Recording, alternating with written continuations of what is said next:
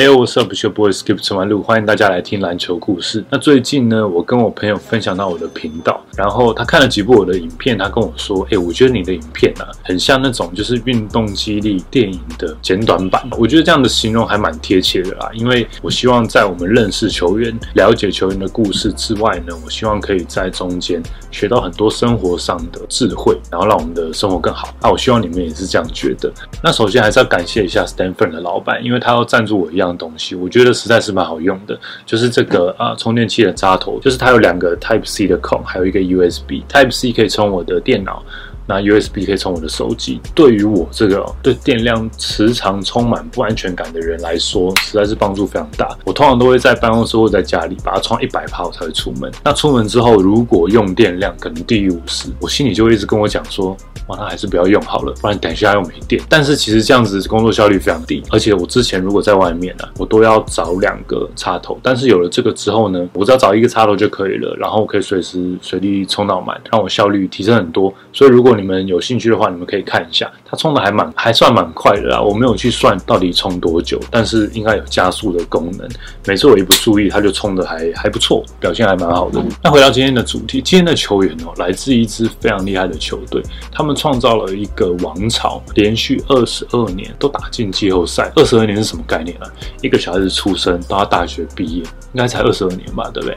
每一年都打进季后赛之外，他们中间拿了五个总冠军。那那在这个球队当中，有流传一句话，就是顺境看 Parker，逆境看 Duncan。那绝境呢，就是我们今天要讲的球员。绝境看 Manu Ginobili，阿根廷的名字 Emmanuel David Ginobili，大家都叫他 Manu Ginobili。英文绰号有 Gino El Contusione，这个意大利文的意思是淤青挫伤的意思，代表 Manu 在场上都非常的拼命。中文绰号则是鬼子切入和阿根廷刺客，主打得分后卫，身高六尺六寸，一百九十八公分，两百零五磅，九十三公斤。一九七七年七月二十八号出生于阿根廷的 Bahia Blanca。打 NBA 之前，在阿根廷和意大利打过七年的职业篮球。一九九九年第二轮第五十七顺位被圣安东尼奥马刺队选上，在两千零二年正式报道，拿过两千零一年欧洲篮球联赛冠军，加上 Finals MVP，两千零一年的意大利甲级联赛冠军，FIBA 美洲杯 MVP，两千零一两千零二年意大利杯冠军，还有意甲年度 MVP，零一年三冠王，两次入选 NBA 明星赛，零八年的最佳第六人，零三零五零七。二零一四四次的 NBA 总冠军，两千零四年雅典奥运金牌，拿过阿根廷年度运动员 Olympia de Oro 两次。似乎天注定 Ginobili 就是要打篮球。除了出生在一个篮球家庭之外，Bahia Blanca 这个城市是阿根廷唯一篮球发展大于足球的城市。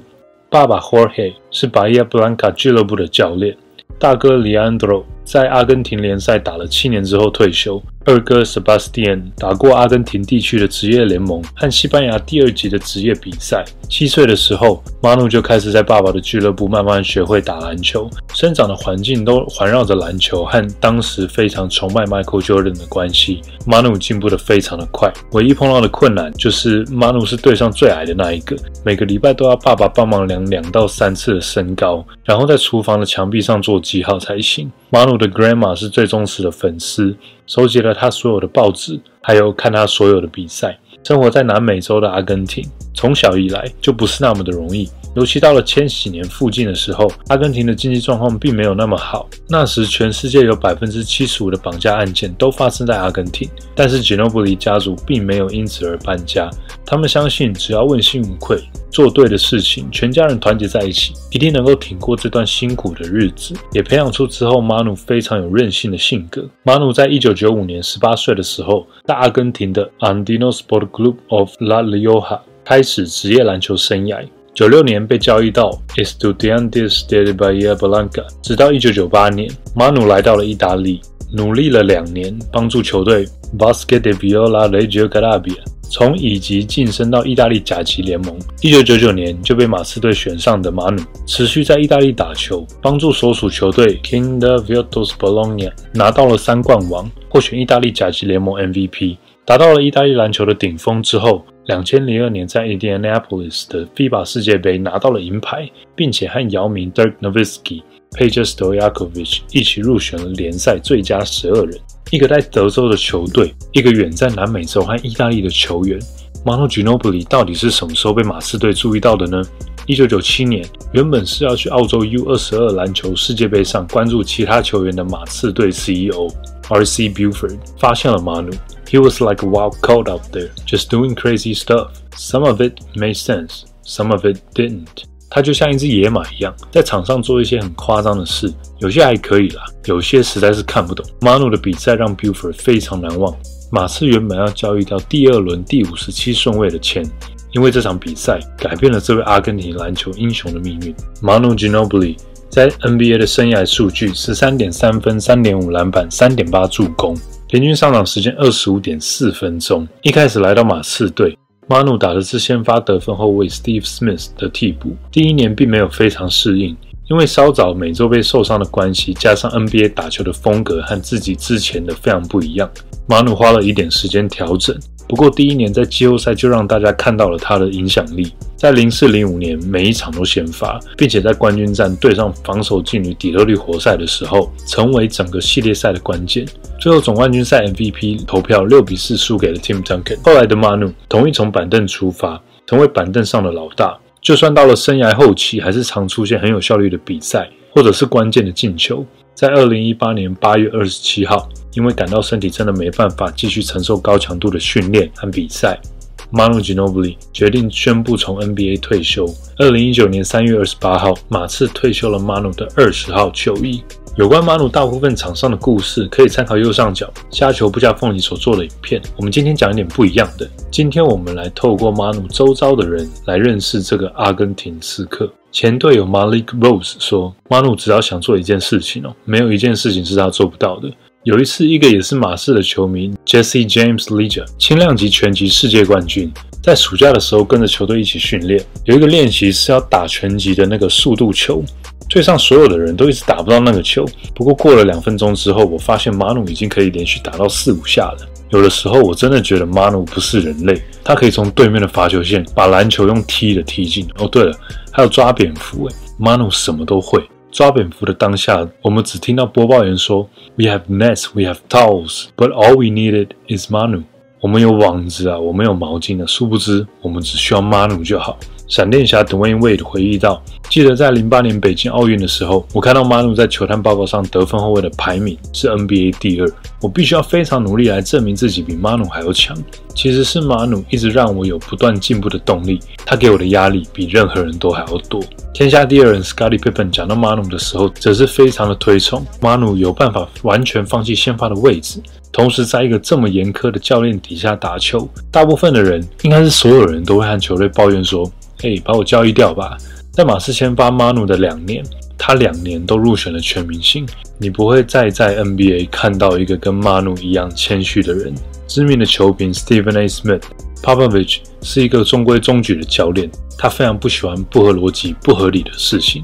每一件事，Pop 都有他所谓对的方法，但是 Manu 没有逃避，而是用自己的实力面对这个挑战，完成交代的任务。完成执行一个又一个的关键战术。我认为名人堂的定义是：如果在一段传奇当中，如果没有他的名字，你就没有办法把这个故事讲完。那么这个人，他就是名人堂球员。特别是马努，几乎是自愿降到板凳的角色。马努的传球出神入化，愿意找到比自己更好的空档，愿意多传那一个球。数据对马努来说从来都不重要，对他来说重要的东西永远就只有一个：赢球。意大利射手。曾经的马刺队友 Marco Bellinelli 谈到 Manu 的时候提到，人们其实不太了解 Manu 的专注力和注意细节的能力。说实话，在每一场比赛之前，教练或者是工作人员会给我们很多下一场对手的资讯。不过，因为太多球员你不熟悉或者是不认识，资讯超多，所以会忘掉某些地方是很正常的事情。要全部记得并且一直记住是一件非常难的事哦。不过，这不包含 Manu 在内。Manu 记得所有对手的大小事。有一次，我记得我们领先，我不小心让对方板凳的最后一个人，一个太少上场到我根本不认识他的球员，在底小出现一个三分线空档，出手进了。回头马努就对我大喊：“哎，Marco，你不知道他底线的三分线很准吗？那一个要熟啦。”为什么马努打球这么有效率？细节，这就是 Manu Ginobili。防守专家 Raja Bell 谈到 Manu 的时候说：“人们很常问我说，NBA 最难守的是谁？我通常都会回答 Kobe，因为那是他们想要听的答案。但是事实上，这个人很有可能是 Manu。他总是以四档的速度冲过来，过了你之后呢，切换到二档，等你刹车不住的时候，他再给你来一个很扯的高抛进球。我靠研究得分好手吃饭的，但是我对 Manu 完全没辙。Manu 实在是神鬼莫测，我实在搞不懂 Manu。对于马努这位曾经被称为“白色科比”的球员，科比本身自己说道：“马努是一个很特别的球员，他在球场上散发出的能量和热情是你无法想象的。他有非常非常强的动力。我第一次对到马努的时候，但他差的有吓到我。第一次碰头，科比问他的队友，另外一个防守专家 Bruce Bowen：‘ 哎、hey,，Bruce，tell me about the white boy，这个小白人到底怎么样？’Bowen 说：‘Oh，you're gonna see，he's not a white boy，and he's got some stuff。’哦，你等着瞧吧，他才不是什么小白人，而且他有两把刷子。法国小跑车 Tony Parker 在马努球衣退休典礼的致辞说：“马努奇葩到在前两年，连 Popovich 教练都不知道该拿他怎么办。通常马努有两种传球，第一种是很不可思议的经典传球。”另外一种是传到观众席的传球，Pop 会说：“哎，这是什么战术啊？”Parker 回答：“没有人可以控制 Manu 啊，Manu 只能做自己。”Parker 非常怀念零五年 Manu 有头发的时候，在球场上杀爆所有人。Parker 说：“如果没有 Manu，我打球不会像今天这个样子。Manu 的无私对我来说是一个很大的激励。到底有哪个超级明星愿意从板凳出发，并且从来都没有第二句话？Manu 的存在。”定义了马刺无私的篮球哲学。队友 Tim Duncan 则是说，马努是一个篮球天才，他改变了这个球赛。我觉得我们打了很多年的制式篮球，直到马努的到来，他的创造力带给我们的化学效应，对我们的帮助实在是超乎想象。当初 Popovich 跟我们说，我们选了一个五十七顺位的啊，Emmanuel Ginobili，我还在想，我们到底选了哪位啊？当马努刚来到队上的时候，对到了 Bruce Bowen 学长。整个球季的练习，Bruce beat the ever-loving crap out of Manu all season。学长不管怎么拉马努，怎么给他拐子，还有很多招数的时候，马努并没有抱怨，他并没有改变自己的打法，反而与学长正面对决。在那个时候，马努得到了我的尊敬，也得到了 Bruce 的尊敬。最后是建立马刺王朝的教练 Greg Popovich。这么多年，作为马努的教练，他让我学会一件事：闭嘴。It is time for me to zip it。如果马努想干嘛，那就让他干嘛。一次又一次的被对手守到的不合理的三分出手，但却看到一次又一次的进球。每一次我都喊马努 no，结果进球之后，马努会回来告诉我：I'm Manu，this is what I do。我只在另外两个球员身上看到过跟马努一样强烈的求胜意志。一个人叫做 Kobe，另外一个人叫做 Michael Jordan。他们两位可能体能条件比 Manu 优越了一点，但是对赢球的渴望，Manu 是不会输的。这就是为什么 Manu 那么的特别。二零一四年的总冠军战，面对强大的热火三巨头，关键的第五战，在马刺主场 AT&T 中心的冷气坏掉的情况下，Manu Ginobili 拿下了马刺第二高的十九分。帮助马刺结束整个系列赛，拿到总冠军。赛后访问马努说：“这比赛对我来讲再适合不过了，因为我人生当中大部分的时间都是在没有冷气的环境打球的，特别是我在欧洲的球场打球的时候都没有空调。”好胜的马努吉诺布里也有调皮的一面。比赛剩下五十秒，马刺队领先，马努会在快攻的时候冲到前场的三分线，晃一下假动作，然后回头看到 Popovich 暴跳如雷的表情。让板凳上所有人都在憋笑，这就是马努。据说 Popovich 生气的时候可以跳得比 LeBron 还要高。如果把所有的左手球员列出来，马努 Ginobili 可以说是最强的左手球员之一。马努算是创造了举世闻名的 Euro Step 欧洲步，还有 LeBron 底线到底线的传球，也是从马努先开始的。马努 Ginobili 到底厉害在哪里？为什么那些球员会这么推崇马努？在数字揭晓之前。别忘了，他是一个大部分都从板凳出发的球员，但是奇迹似的，在 NBA 历史上不少的排名留下了很多马努的踪迹。首先，马努带领阿根廷的黄金世代，在两千零四年雅典奥运上击败美国队拿下金牌。要知道，美国梦幻队的队员可是明星中的明星，这个甚至比拿下 NBA 总冠军还要难的任务，竟然被马努给做到了。再来，马努吉诺布里是除了 Bill Bradley 之外，唯一拿过欧洲篮球联赛冠军、NBA 总冠军和奥运金牌的球员。世界上没有第三个人了。马努是马刺队史上最多超节的球员。生涯一千三百九十二次，但 Rashard Lewis 是唯一两个第二轮被选上，但是完成至少一万三千分和投进至少一千三百个三分球的球员。打过两百一十八场的季后赛，NBA 历史上排名第八。这边可以稍微看一下被马努比下去的球员都是哪些人。季后赛三分球进球数三百二十四颗，历史排名第五。我觉得这个记录会被打现代篮球的球员轻松打破。不过要想一下。这个数字是有包含在两千年那个时候没有那么多三分的情况下开始计算的。历史上有七个人在季后赛完成三千分、八百助攻和两百五十超节：Larry Bird、Scottie Pippen、Michael Jordan、Kobe、LeBron、Wade、Manu Ginobili。在一百四十四个打过一千场比赛的球员当中，Manu 是胜率最高的七十点二 percent。透过这张表显示，马努是唯一一个超过七成的球员，前三名都被有名的马刺 GDP 连线所包办。这个马刺三巨头总共拿下了五百七十五胜，是 NBA 所有三巨头当中最多的。自从两千零二年马努加入马刺之后，他们总共创下九百一十八胜、三百七十八败的纪录，每一年都打进季后赛，连续十五个球季都拿下五十胜以上，当然包含了四个总冠军。每一次当对方的主力累的时候，就是这位阿根廷刺客上场的时候。当所有人把目光都放在光鲜亮丽的全明星身上，转过头才发现，Manu Ginobili 才是马刺王朝夺冠的灵魂人物。一个非先发球员，从来都不会有机会入选篮球名人堂。但我想这条规则应该不适用于 Manu Ginobili，因为他不只是一个板凳暴徒，而是最独一无二的板凳上的 Hall of Fame 名人堂球员。我听了马努在 TED 上的演讲。其实马努小时候就不是家里篮球最强的人，马努也一直对自己没有什么信心。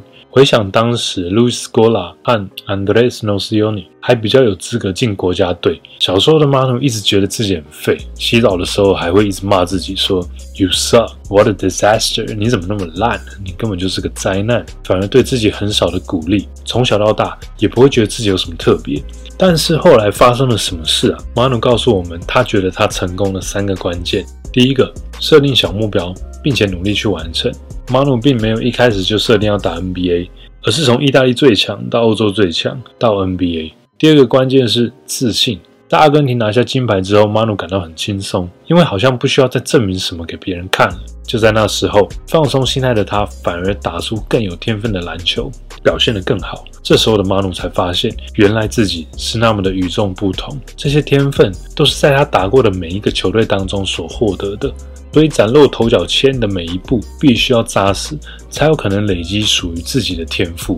第三，了解自己的极限在哪里，认识自己是谁，一定会有没有办法完成的事情。但是发现自己的特点在哪，反而更重要。不是只有华丽的得分动作而已，还有很多其他的天分是可以帮助球队赢球的。你必须知道哪一个适合你，才可以开心的做，并且发挥到极致，写下属于自己的故事。我觉得马努奇诺布里很像一个隐藏的武林高手，就是他能力非常的强，他随时都可以把你干掉，但是他不会因为这样子就到处去比武、去炫耀、去打败人家来证明自己有多厉害，反而他都不太出手的，只有在关键时刻他才会现身，并且呃完成任务。我觉得这很像就是电影当中的叶问一样，所以由此可见，有的伟大的球员他是看起来好像没有做什么事，但是其实他影响力非常大的人，他可以刷数。但是他其实没有刷，我觉得这个是非常难做到的一件事情。那从板凳出发，也许是 Manu 可以打十六年的原因，因为他那种不要命的打法，一般人可能早早就退休了吧。我在 IG 的 Kobe 补充当中，Kobe 也觉得每一个人都是有自己成功的模式，只是要一直不断很努力的去尝试，你才可以更认识自己，然后找到自己成功的方程式。那说到这里，你们觉得 Manu 对你们来说是一个怎么样的球员呢？Manu Ginobili 会进。进名人堂吗？你们喜欢马刺这支球队吗？那如果有跟我不一样的看法，也欢迎你们在底下留言，让我知道。说实在的，每一集我都花非常多的时间制作，而且在上传之前点下那个按钮之后，我都会心里很忐忑，想说这一集到底会表现怎么样？那会不会又表现得很差？但是我都告诉我自己啊，就是你不要为了那些没有的而做，而是你应该要为了现在支持你的人而做。所以我真的很感谢你们的支持，我觉得这些都是我前进的很大的动力。如果你没有感感受到我的心意呢，请帮我多多推广这个频道出去。那我最近也开了一个赞助平台，叫做 Patreon，最后会有连接或者是那个资讯栏。那当然会员会有一些优惠，所以你们可以点进去看一下，也可以在留言给我一些建议。下一集我想要做一个大前锋，那在这里呢，先跟大家拜个晚年，祝大家新年快乐，今年都很顺利。那今年是牛年哦。所以，我们是要做一个牛的球队的球员嘛？我再想一下好了，好不好？All right, that's it for me today. I'll see you guys next time. Peace.